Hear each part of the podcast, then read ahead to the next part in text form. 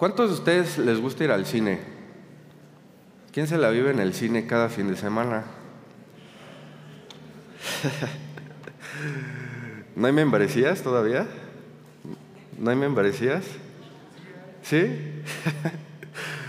A mí también me encanta ir al cine de vez en cuando. Eh, la última película que vi, tal vez muchos de ustedes ya la hayan visto, fue la de Thor, de Marvel, un superhéroe con un martillo, conocido con un martillo.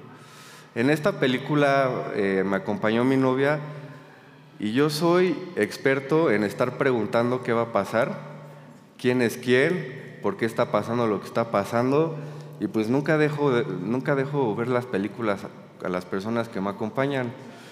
Y en este caso, pues mi novia vino conmigo, era la primera vez que la veíamos, ella y yo juntos, y nada más me volteaba, a ver y se me quedaba viendo y me decía como, ¿en serio? ¿La estoy viendo igual que tú? Y, y llegó una parte al final de la película que ya no entendí por qué había llegado a ese final y le pregunté a mi novia, ¿por qué llegó a este final? Que era el de la, bueno, si muchos la vieron, era la hija de Thor en la vida real, que en este caso era Love. La película se llama Love and Thunder.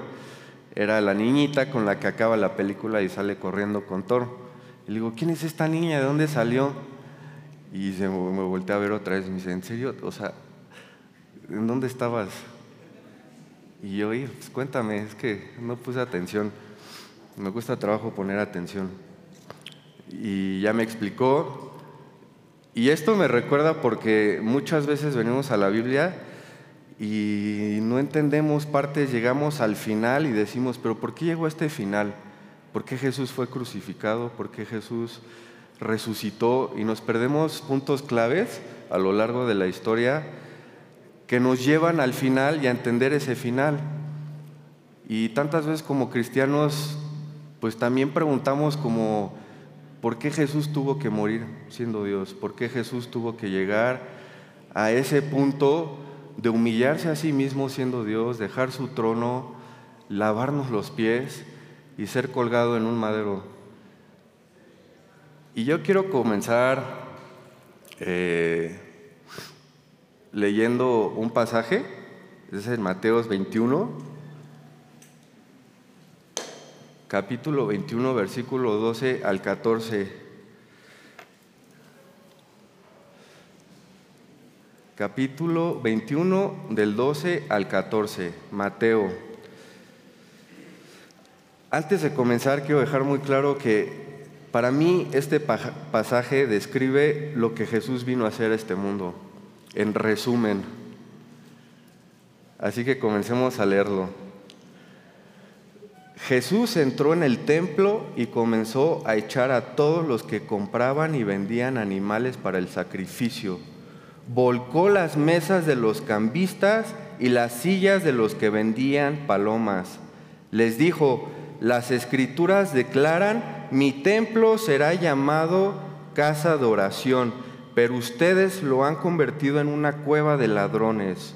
Los ciegos y los cojos acercaron a Jesús en el templo y Él lo sanó. Tal vez ahorita te estés preguntando, ¿cómo puedes resumir este pasaje lo que Jesús vino a hacer al mundo? Y aquí viene lo interesante. Si tienes notas, este mensaje se llama Jesús sobre todo. En esta historia se nos muestra un Jesús que no solíamos leer en el Nuevo Testamento.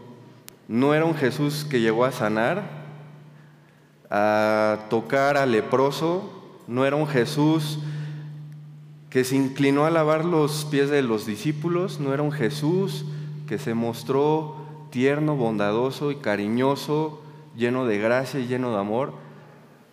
Aquí se nos muestra al león de la tribu de Judá.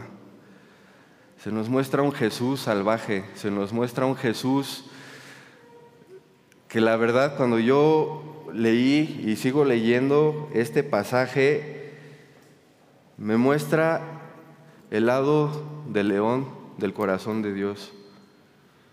Porque muchos sabemos que Jesús vino como cordero a este mundo, vino como un cordero, eh, fue llevado al matadero como un cordero y aquí se nos muestra como un león, como el león de la tribu de Judá.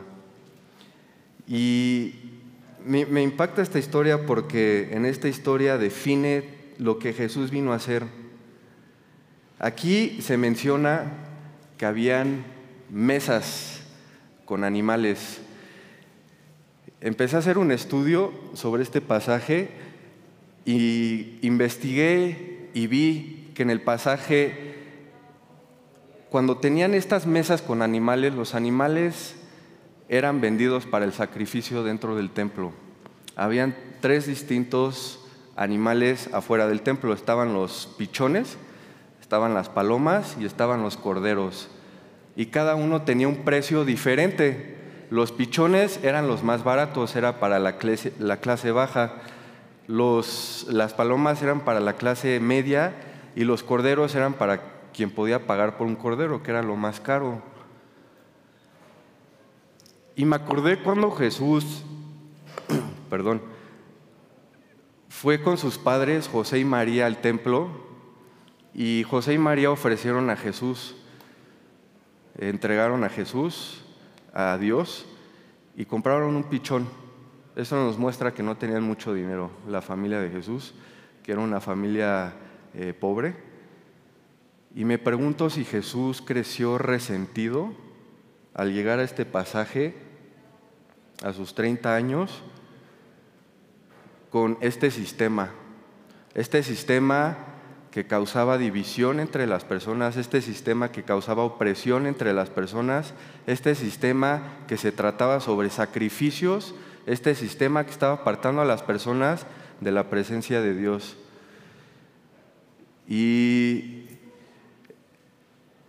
a mí me encanta ver a un Jesús enojado, Pensaríamos que se muestra como alguien enojado, pero yo lo quiero ver y te animo a que lo veas como alguien celoso, a alguien que apasionadamente ama a su gente y pues aquí en esta historia también podemos ver la importancia y la separación que Jesús vino a mostrarnos entre religión y relación. Cómo la religión te pone cargas, cómo la religión pone cadenas sobre ti, cómo la religión requiere eh, que compres, que des algo para poder acceder a la presencia de Dios y poder alabarlo. Y la verdad se me hace muy triste porque también hoy en día muchos de nosotros, incluyéndome a mí, hemos actuado de la misma manera. Hemos pensado e intentado y hecho nuestra relación con Dios eh, con división, con opresión, con sacrificio.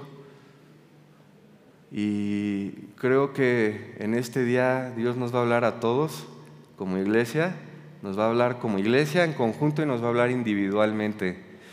Hoy cadenas van a ser rotas en el nombre de Jesús corazones van a ser restaurados, corazones quebrantados, ciegos verán en el nombre de Jesús.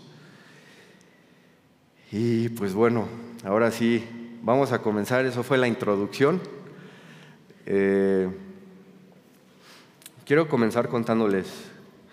Eh, yo cuando era chiquito, junto con mis hermanas, crecimos aquí en Toluca después nos fuimos a Ciudad, de México, después nos fuimos a México, a Toluca, vivimos en Cuernavaca, y pues todo por el ministerio, ¿no? por las iglesias que, mi papá tenía que estar eh, supervisando y predicando y compartiendo. Cuando estuvimos aquí en Toluca yo tenía como cinco años, yo soy el del medio, está mi hermana Natalia de 40, no, ya hablando de 32, 33, pues sí, 33 ya le toca su crucifixión. 32. este, está saliendo la más chiquita, ella tiene 25 y eh, yo tengo 26. soy malí, yo tengo 28. les digo, hoy cadenas van a romperse, hasta cadenas mentales. Este, y cuando estábamos chiquitos solíamos pelear mucho. Me acuerdo que, pues, debido a que mis papás tenían que estar predicando y compartiendo en, iglesias de, de, Ciudad de México, era el norte, en ese tiempo era el centro cívico, el Monte Carlo, que era el sur, estábamos aquí en Toluca y pues nos quedábamos solos mucho tiempo y nos cuidaban aquí en Toluca. Cuando ellos salían, estábamos muy chiquitos. Y yo me acuerdo que debido a, no ver tanto a mis padres, crecí con una, necesidad de, buscar aceptación, una necesidad de buscar validación, este, de buscar aprobación para mi vida. Y a lo largo de mis años, pues lo pasé por alto, fue como, ay, pues ya no, era algo por lo que atravesé de chiquito, tenía que vivirlo, es la etapa. Y fue algo que no sané a lo largo de todos estos años hasta mis 28 años.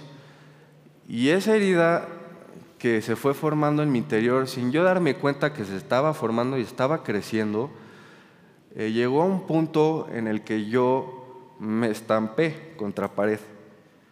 Y de hecho, eh, es la razón por la que no había estado aquí en la iglesia. Este, porque esto se proyectó en yo pensar que estaba en el ministerio por querer ganarme su aceptación, por querer ganarme esa validación que nunca obtuve de chiquito y pensé que yo estaba aquí solo por, por ser familia, eh, por ser hijo y yo por querer ganarme esa aceptación. Entonces pues me estampé con pared dije, pues tengo que encontrar mi camino. Este no es mi camino. Y pues es la razón por la que no estuve aquí. No quería venir. No quería eh, construir. Me enojé mucho con, con Dios.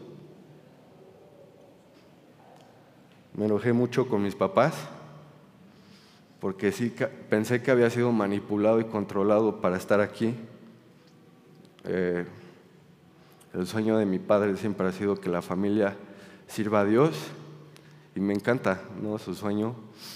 Mi mamá, de alguna manera, siempre ha tenido aspiraciones para mí y pues sentí que de cierta manera no era mi camino que había sido controlado y manipulado para estar aquí y pues que era donde había acabado, ¿no? Donde me atoré, que iba a estar atorado aquí en esta vida porque es lo que me tocó. Sin yo sentir esa plenitud, me sentía incompleto, me sentía miserable, me sentía infeliz y pues me alejé. Y todo esto fue porque pasé por algo, por alto una herida que se había formado en la infancia, que se formó después de tantos años y cuando menos me di cuenta, ¡pum!, me estampé contra pared y comencé a desangrarme en mi familia, comencé a desangrarme en mis compañeros, en mis hermanos de, de jóvenes, con el equipo, porque cuando no sanas, algo en tu corazón, entonces vas a comenzar a desangrarte en personas que no te hirieron, que no te cortaron. Y yo comencé a desangrarme en ellos.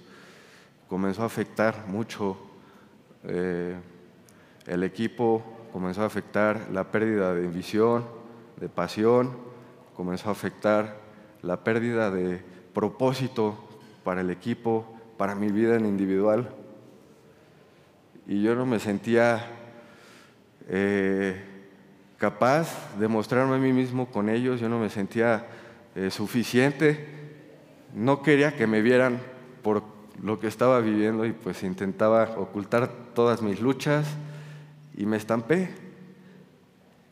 Y mis papás pues, les agradezco mucho porque tuve una plática con ellos muy honesta, muy vulnerable, en la que yo sé que esto no tiene nada que ver con el mensaje, pero les quiero contar esto porque pues tenía tanto de no verlos y quiero abrir mi corazón porque sé que Dios puede obrar a través de eso. Y mis papás me acompañaron en este proceso, fui vulnerable, me mostré, me costó muchísimo trabajo, porque cuesta trabajo ser vulnerable, cuesta trabajo desnudarte, que fue lo primero que Adán y Eva hicieron, se dieron cuenta que estaban desnudos y se sintieron avergonzados. Y muchas veces nos, da miedo mostrarnos, nos da miedo abrir nuestro corazón.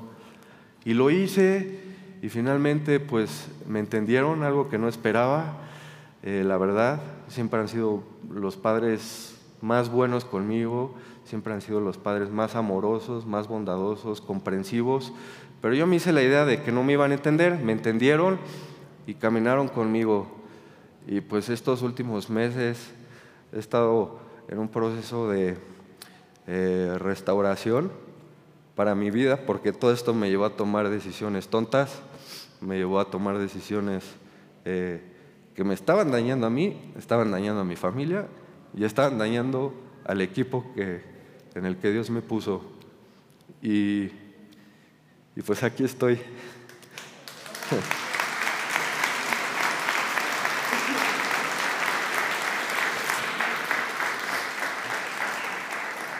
Ah, pero ya me acordé porque sí tiene algo que ver con el mensaje.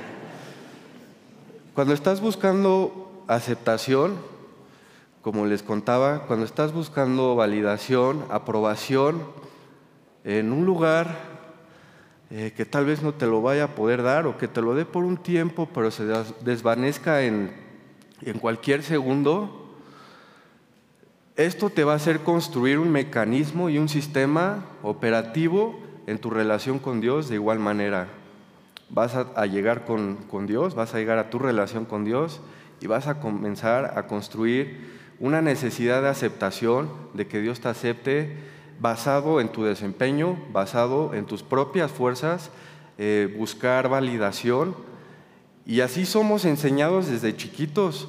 Desde chiquitos en la escuela dices, si quieres lograr algo en la vida, tienes que trabajar duro. Si quieres tu beca, si quieres tu certificado, si quieres tu diploma, si quieres un trabajo bueno y estable, tienes que trabajar duro para obtenerlo. Y se nos, se nos inserta este chip, este modo operandi de, de funcionar en la sociedad, de que tengo que esforzarme, tengo que desempeñar, tengo que trabajar duro para obtener lo que quiero. Pero Así no es como funciona Dios. No tienes que esforzarte para ganar la aceptación de Dios.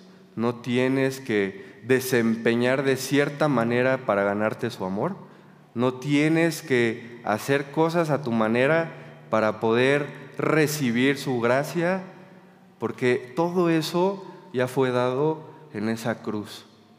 Todo eso ya se te fue brindado en esa cruz. En Mateo 9, del 12 al 13 dice, al oír esto Jesús les dijo, los sanos no tienen necesidad de médico, sino los enfermos. Id, pues, y aprended lo que significa misericordia, quiero y no sacrificio, porque no he venido a llamar a justos, sino a pecadores al arrepentimiento. Mateo 2, 9, Mateo 9, versículo 12 al 13.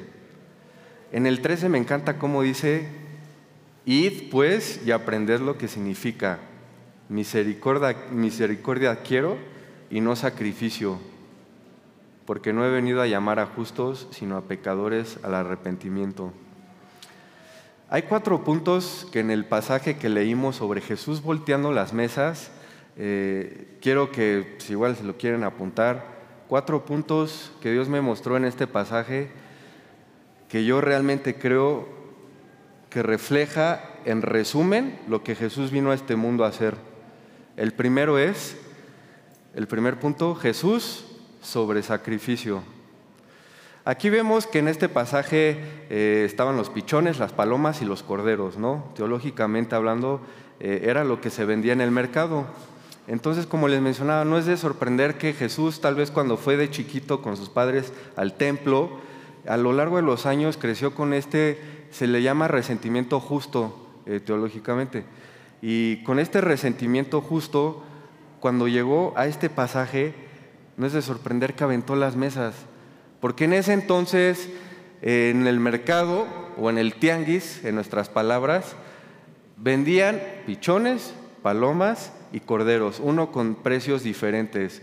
Se menciona en el estudio que hice que estas personas estafaban por dinero a las personas que compraban estos sacrificios para poder adorar a Dios.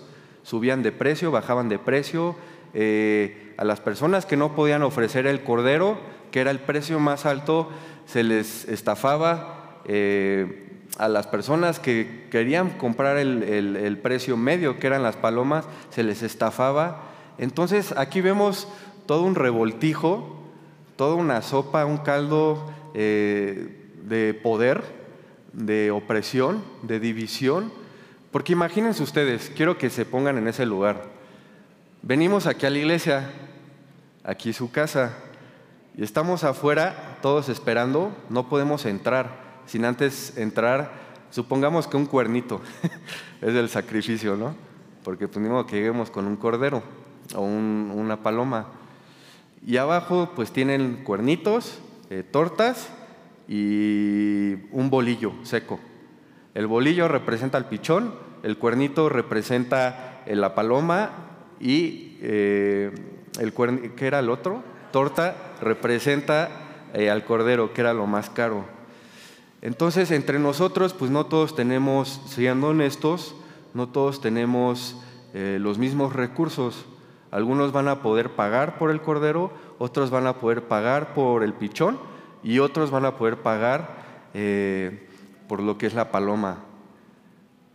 Y yo, si estuviera con ustedes ahí abajo y viera que alguien compra para un cordero y yo solo puedo ofrecer para un pichón, o tal vez ni siquiera para un pichón, va a comenzar esto a crear división entre nosotros, competencia, eh, va a empezar a crear esto eh, una mentalidad de mediocridad de no, pues yo no tengo lo suficiente para poder adorarte. Y crea una división incluso entre tú y la presencia de Dios. Y imagínense, los que tienen cordero suben primero y ofrecen su sacrificio. Los que tienen este, eh, paloma suben segundo después y ofrecen su sacrificio y pueden adorar a Dios. Los que tienen eh, las palomas, los pichones, suben y ofrecen su sacrificio. Y los que no tengan nada se quedan abajo. Y así funcionaba en esta época el sistema eh, religioso de los fariseos del templo de Jerusalén. Y la verdad, en este primer punto, Jesús sobre sacrificio, yo les quiero compartir eh, algo que me recordó mucho a un sacrificio en el Antiguo Testamento. ¿Cuántos conocen a Abraham? Nuestro padre Abraham, nuestro padre Abraham, tiene muchos hijos, nuestro padre Abraham. ¿Nadie la siguió? Es que levantan su mano ni se la saben. Y con Abraham eh, me recordó mucho, porque conocemos que Abraham sacrificó a quién? A su hijo Isaac, en el mismo monte donde Jesús sería sacrificado, en el monte Moría. Antes de comenzar a contarles un poco sobre Abraham, el intentar esforzarte para ganar la bendición, la aprobación, amor o validación de Dios hará que construyas tu identidad basada en tu propio desempeño.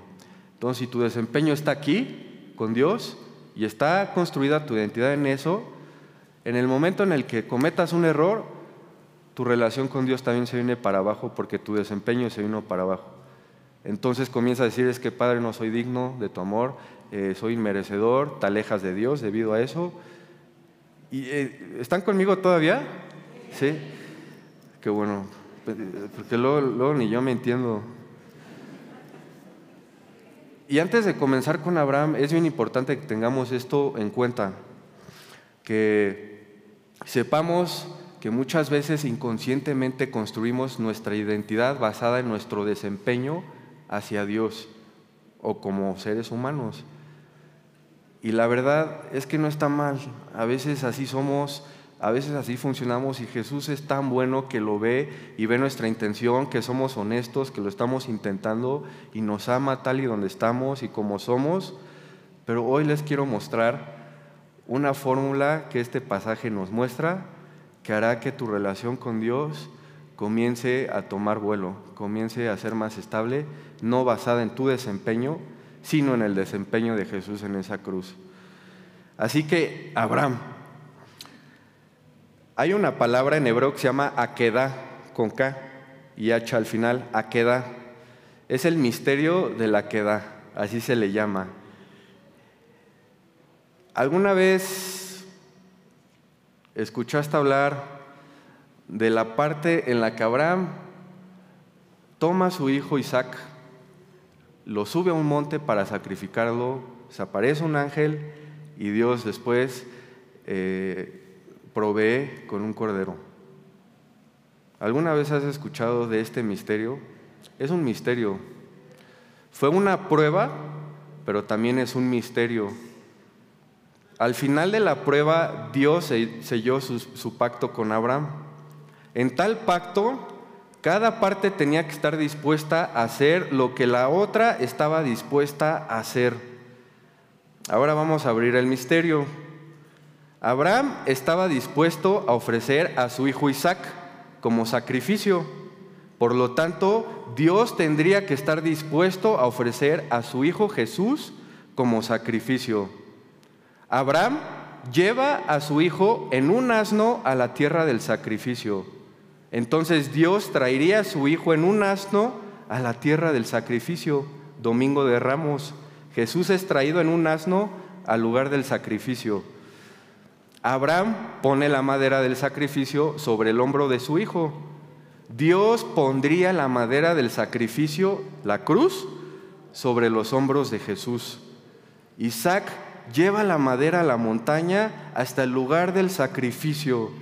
Jesús lleva la madera al lugar del sacrificio.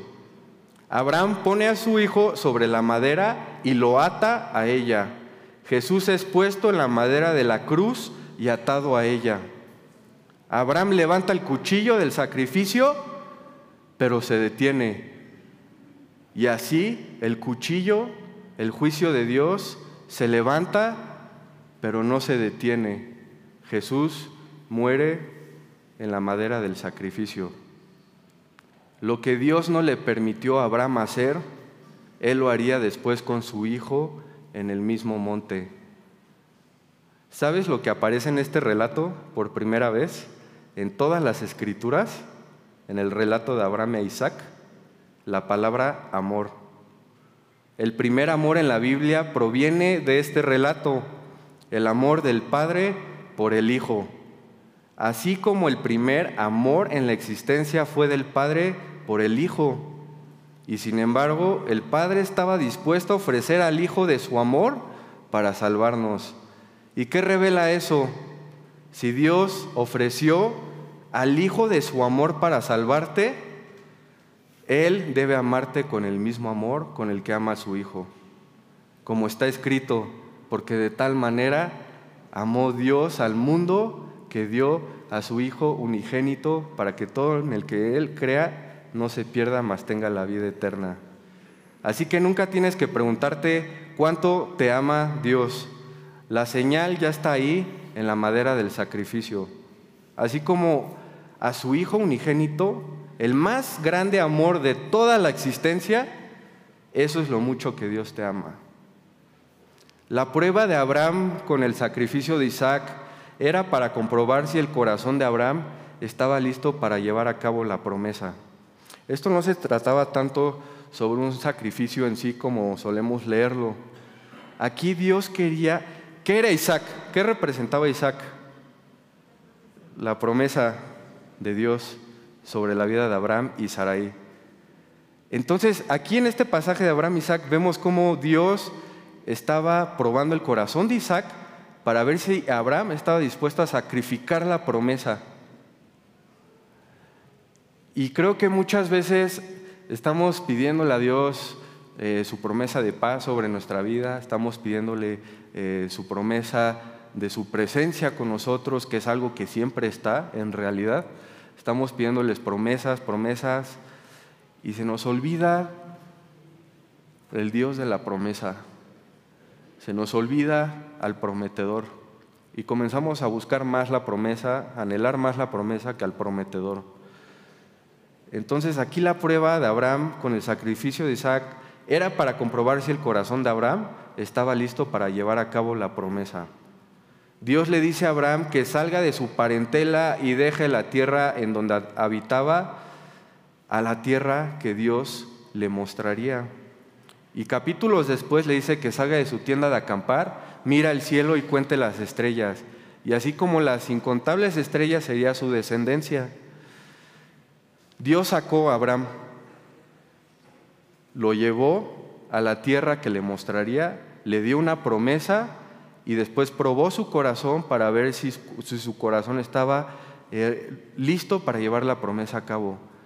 Dios nos tiene que sacar de muchos lugares eh, de comodidad, zona de confort, nos tiene que sacar de lugares en los que hemos permanecido eh, en cuanto a nuestra mentalidad, manera de pensar. Tal vez hemos sido estancados en algún lugar de pensamiento mediocre, no creerle a Dios, no tener una fe salvaje una fe eh, que lo cree todo, que creen que Dios lo hará y agradecerle como si Dios ya lo hubiera hecho. Y comenzamos a caer en este sistema de como zombies, ¿no? Pues sobrevivo, vivo, como, despierto, me eh, trabajo y sobrevivo. Y las luchas, pues las intento sobrevivir y pues ya es lo que es, es lo que toca, el mundo está roto, me tengo que aguantar. Pero Dios quiere romper con eso hoy en tu vida. Dios quiere romper con tantas cosas en nuestro corazón hoy, en esta mañana. Pero primero te tiene que sacar de ahí como sacó Abraham. Dios te quiere sacar para que mires al cielo y cuentes las estrellas. Dios te quiere dar una visión, te quiere dar una promesa, pero siempre que Él te da una promesa, te va a probar, va a probar tu corazón para ver si tu corazón está listo para llevar la promesa a cabo, para ver si puedes manejar la promesa, porque seamos honestos, vimos en una, en una realidad hoy en día que queremos todo instantáneo.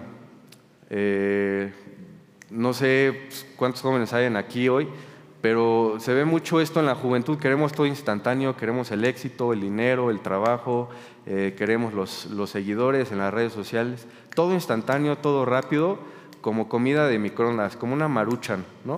Y pues, ¿qué te hace la maruchan a lo largo plazo? pues te, te friega. Por eso la quisieron prohibir. Y no queremos comida de horno, que toma más tiempo, pero vale la pena la espera.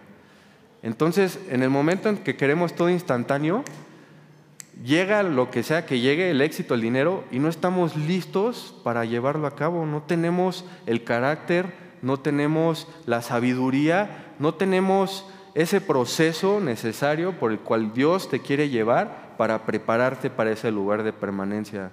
Entonces, ¿qué es lo que vemos? Pues que muchos eh, caen, muchos no aguantan, muchos lo pierden todo en un momento. Y Dios es tan bueno, Dios te ama tanto y nos ama tanto que nos quiere llevar por un proceso en el que nuestro corazón será construido, en el que nuestro carácter será construido para poder llevar esa promesa a cabo, para poder manejarla, como lo hizo con Abraham. Entonces, Dios tiene que sacarte de donde estás para darte una promesa y luego te probará para ver dónde está parado tu corazón, para comprobar si estás listo para manejarla. En Mateo 14, 26 dice que los discípulos pensaron que Jesús era un fantasma cuando lo vieron caminar sobre el agua durante la tormenta y se atemorizaron. Me encanta este pasaje, fue cuando Pedro comenzó a caminar en agua. Pero aquí se nos muestra a un Jesús eh, que sus discípulos se llenaron de temor al verlo pensando que era un fantasma. Muchas veces Dios se ve como temor a la distancia. ¿Qué quiero decir con esto? ¿Qué nos atemoriza más en esta vida? Bueno, muchos tenemos diferentes temores, pero dentro de las tres o cinco, yo consideraría que lo desconocido nos atemoriza, el no saber el futuro. ¿Y qué hizo Dios con Abraham? Lo llamó a lo desconocido. ¿Qué hizo Jesús con Pedro al invitarlo a caminar en agua? Él no estaba caminando en agua, hablando de esto, él estaba caminando sobre una palabra de Jesús. Porque Jesús habló, le habló a Pedro y, Pedro estaba caminando sobre la palabra de Jesús, no sobre el agua. ¿Y qué fue lo que comenzó a hacer que se hundiera? Que perdió la palabra de Dios de vista y vio la tormenta y se empezó a hundir. Bueno, a veces lo desconocido nos atemoriza y Dios habita en lo desconocido. No temas confiarle un futuro desconocido a un Dios que lo conoce todo. Dios constantemente nos llama a salir de nuestra parentela a una tierra que Él nos quiere mostrar. Nos invita a salir de nuestra tienda de acampar, mirar al cielo y contar las estrellas. Dios habita en lo desconocido. Dios muchas veces se ve como temor a la distancia. Lo desconocido nos atemoriza. No temas en confiarle a Dios. Muchas veces Dios se encontrará contigo en tus temores. La resistencia crea revelación. Fue la resistencia de los discípulos en la barca de continuar contra eh, eh, viento, de continuar contra agua, contra tormenta, contra aguas. Esa resistencia en la barca que creó una revelación de Jesús para ellos en su vida. Muchas veces Dios se revelará a tu vida en tus temores más grandes, de una manera que no lo conocías. ¿Qué fue lo que pasó en el arbusto con Moisés?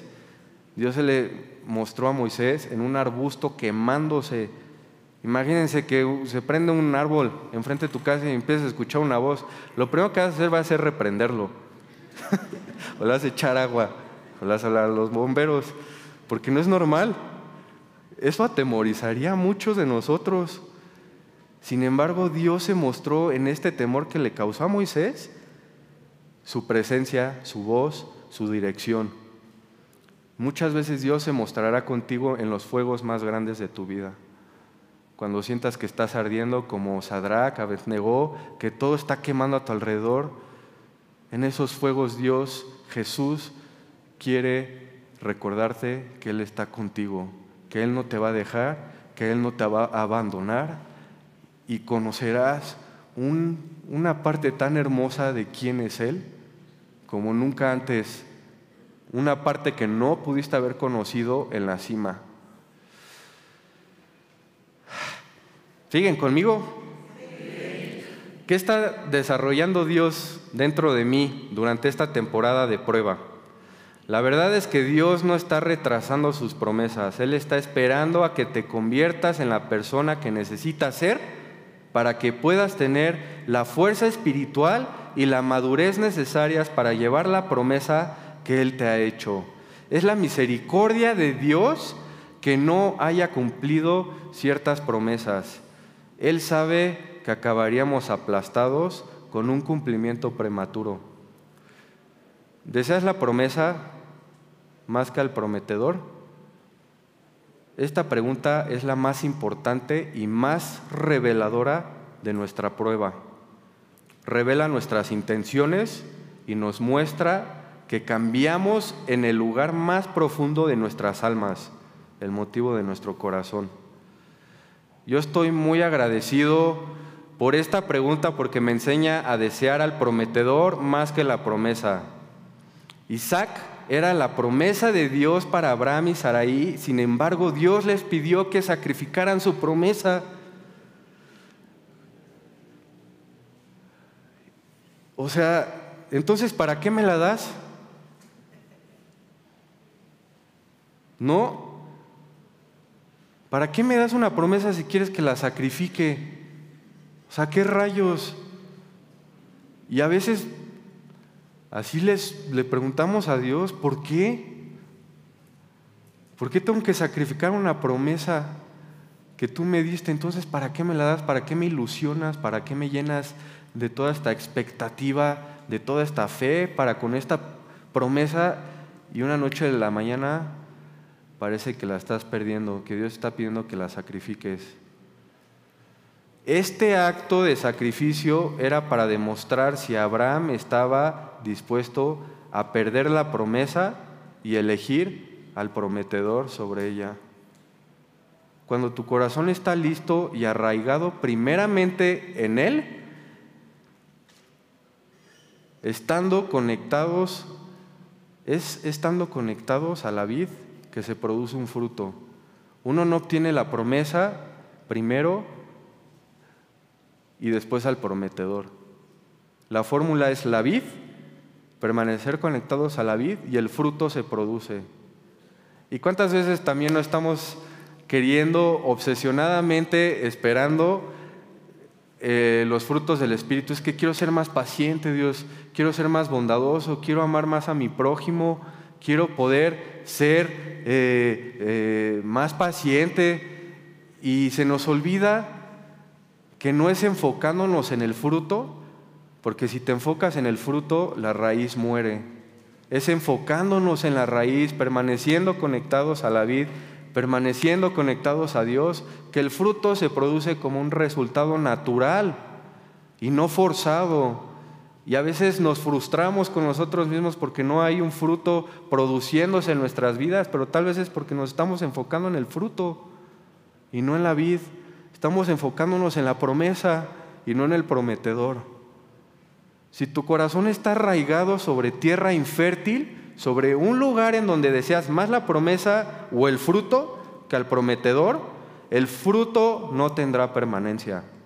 Si tus raíces, si tu corazón están arraigados en tierra fértil, en el prometedor, el fruto o la promesa será el resultado. Abraham no fue convocado a ofrecer un sacrificio en, este, en esta historia, sino a recibir uno. Nuestro sacrificio ha sido proveído en esa cruz. En Génesis, cuando Dios hizo la creación, Él la bendijo después de, crear cierto día. Decía, el día uno creó, el día dos creó, y Él la bendijo, y Él la bendijo, y Él la bendijo. Dios bendijo a Abraham cuando salió de su parentela eh, y de la casa de sus padres, de lo conocido, a una tierra desconocida. Vamos con la bendición de Dios. Vamos con la bendición de Dios.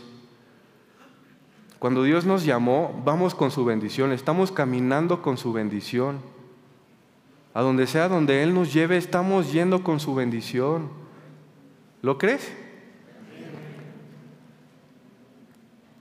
No se trata del destino al que llegaremos en nuestra barca sino con quién vamos en nuestra barca. Vamos con su bendición, vamos con su presencia. No operamos por la bendición, sino desde la bendición, desde su sacrificio. Así que su sacrificio fue suficiente. Jesús sobre sacrificio.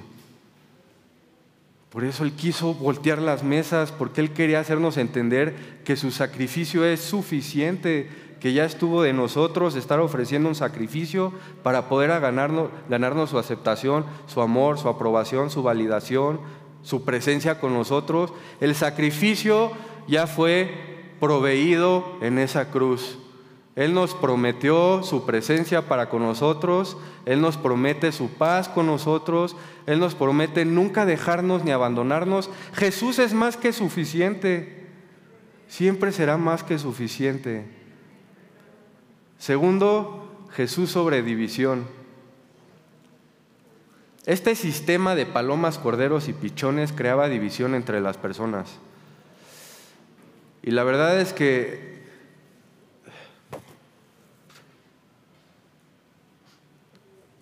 todo esto es algo que seguimos viviendo y viendo en nuestras vidas individuales y como iglesia.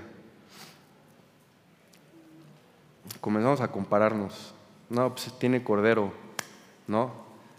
comenzamos a celar lo que el otro tiene, comenzamos a discutir, a, ver que otros tienen más privilegios tal vez, y comienza esto a crear una división en el templo.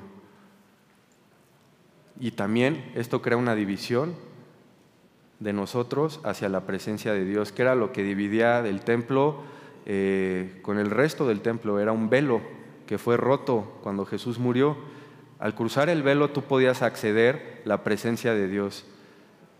Y también esto representa la división que muchas veces se construye en nuestras vidas ante nosotros y la presencia de Dios. ¿Ustedes sabían que sufrimos más en la mente que en la realidad? a veces nuestra realidad es como, o sea, sí, pero nosotros construimos una segunda tormenta de la primera tormenta que ya eh, se sucedió en la realidad. Y a veces nuestra segunda tormenta es más grande que la primera tormenta, porque la hacemos más grande aquí. Qué chistoso, ¿no? ¿Y por qué les digo esto? No sé, ya se me olvidó. A ver. Porque a veces creamos estas divisiones entre la presencia de Dios y nosotros. Pero aquí, ¿qué fue lo que hizo el padre con el hijo pródigo? Ven a casa. Y mientras el hijo pródigo estaba excusándose, es que no soy digno de ti, es que no soy, es que, es que yo, es que yo hice, el padre en esta, en esta parábola no reconoció lo que el, el hijo dijo y simple le dijo, entra a casa. No le contestó a su vez que soy esto, es que hice esto. Parece que ni siquiera lo peló y simplemente dijo, entra a casa, porque no se trata de lo que hayas hecho, no se trata de lo que seas, no se trata ni siquiera de las cosas, fracasos, e imperfección, disfunción que tengas en tu vida incluso hoy en esta mañana. Se trata del sacrificio de Jesús en esa cruz diciéndote te amo, te amo y no hay nada que pueda arrebatarte de mi amor, no hay nada que pueda separarte de mi amor, ni lo alto, ni lo profundo, ni ninguna cosa creada, ni potestad, ni principado jamás podrá arrebatarte de mi amor.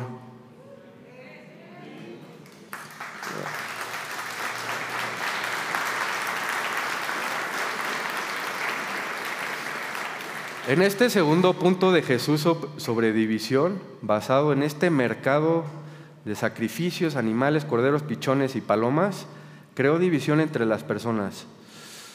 El templo se había convertido en todo sobre dinero y todo sobre poder. Eso creó división en las personas. El mercado estafaba y vendía a diferentes precios los sacrificios para que así pudieran las personas adorar a Dios. Los fariseos mantenían el poder al controlar a las personas de esta manera. Nada va a dividir más a la iglesia que el amor al poder. No somos obstáculos para Dios, somos sus instrumentos. Dios nos, no nos quiere reemplazar, Él quiere abrazarnos. Él eh, es todo sobre Él. No, nosotros estamos en una hermosa unión juntos, como en un mosaico. No es todo de Él y ninguno de nosotros. Es todo Él y todos nosotros en este hermoso mosaico. Esa es la verdad sana y liberadora del Evangelio. La adoración es una experiencia social con personas de todos los niveles de la vida que se unen para darse cuenta de su, unidad bajo Dios. Entonces, en el punto 2, Jesús sobre división, podemos ver división alrededor, pero muchas veces Dios nos llama a primeramente ver hacia adentro y esa división ha sido formada entre nosotros y Dios entre nosotros y el prójimo. Y creo que esa es la división con la que Dios quiere comenzar en tu vida. Quiere romper con esa división que te ha mantenido separado de Él por cosas mentales que uno se ha creado, eh, división entre tú, y tu prójimo, porque no puedes amarlo porque es difícil amarlo. Y Él quiere romper con eso. El segundo es Jesús sobre opresión. Aquí se ve como en el pasaje oprimían a las personas los fariseos por estos diferentes precios de sacrificio en el mercado y vemos otra vez a Jesús enojándose. En Juan 8:36 dice, así que si el Hijo os libertare, seréis verdaderamente libres. En Gálatas 5:1 dice, estad pues firmes en la libertad con que Cristo nos hizo libres y no estéis otra vez sujetos al yugo de esclavitud. ¿Qué fue cuando Dios sacó al pueblo de Israel de Egipto? Él no lo sacó de, Él lo sacó a, para traerlos a Él.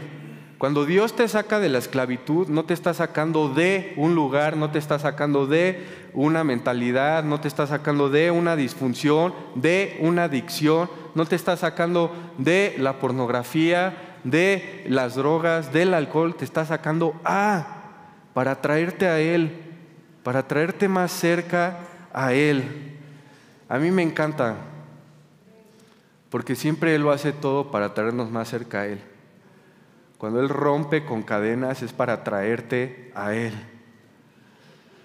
Jesús cambió a la gente amándolas y sanándolas. Sus palabras más duras de juicio estaban reservadas para aquellos que perpetuaban los sistemas de desigualdad y opresión y que a través de la propia religión pensaban que eran intocables. La historia está llena de personas que usarán, que usan la Biblia y han usado la Biblia para oprimir a otros. Ser bíblico no es lo mismo a ser como Jesús. la historia está llena de personas que usaban la Biblia para oprimir a otros. Ser bíblico no significa ser como Jesús. Jesús sobre tradición. Tres, ya vamos a acabar. Aquí en este pasaje veíamos la tradición, ¿no? Comprar sacrificio, entrar al templo, adorar a Dios. La tradición eh, es algo que se lleva a cabo ya por muchos años, eh, como algo continuo que se debe llevar. Muchas veces en la tradición se pierde el por qué hago esa tradición. Seamos honestos, en México muchos fuimos católicos eh, porque los papás eran católicos, era una tradición y ni siquiera nos preguntábamos, cuestionábamos, era simplemente por seguir el patrón. Entonces las tradiciones son esos y por muchos años en el, en el templo así funcionaba, así se llevaba a cabo este, este patrón de, sacrificio hacia Dios, eh, compro, eh, me peleo con el vecino para poder yo obtener el cordero, Jesús sobre tradición.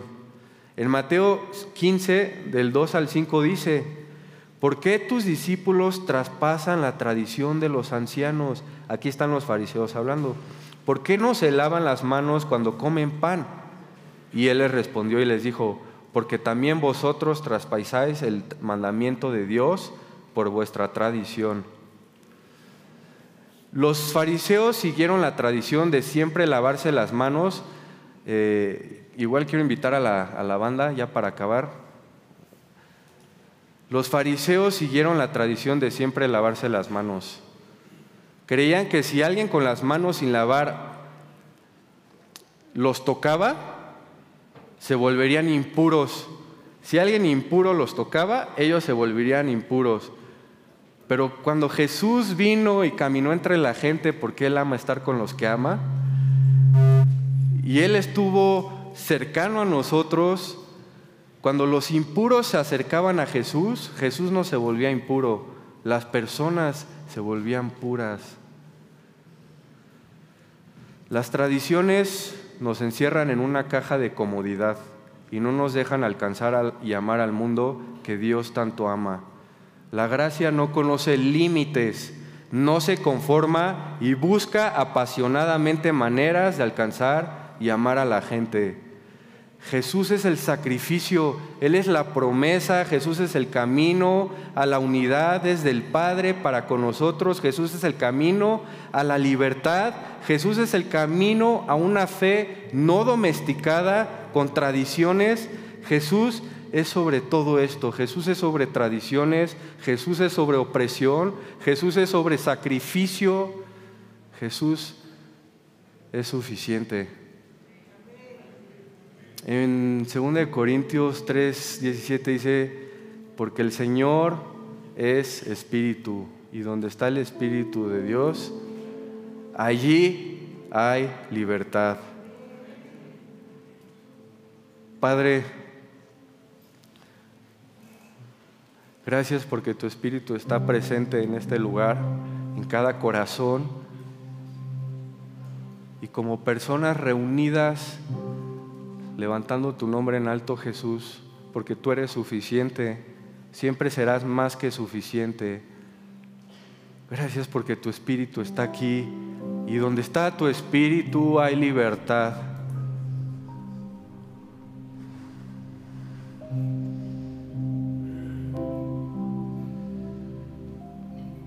No es de sorprender que Jesús llegara ferozmente a voltear las mesas.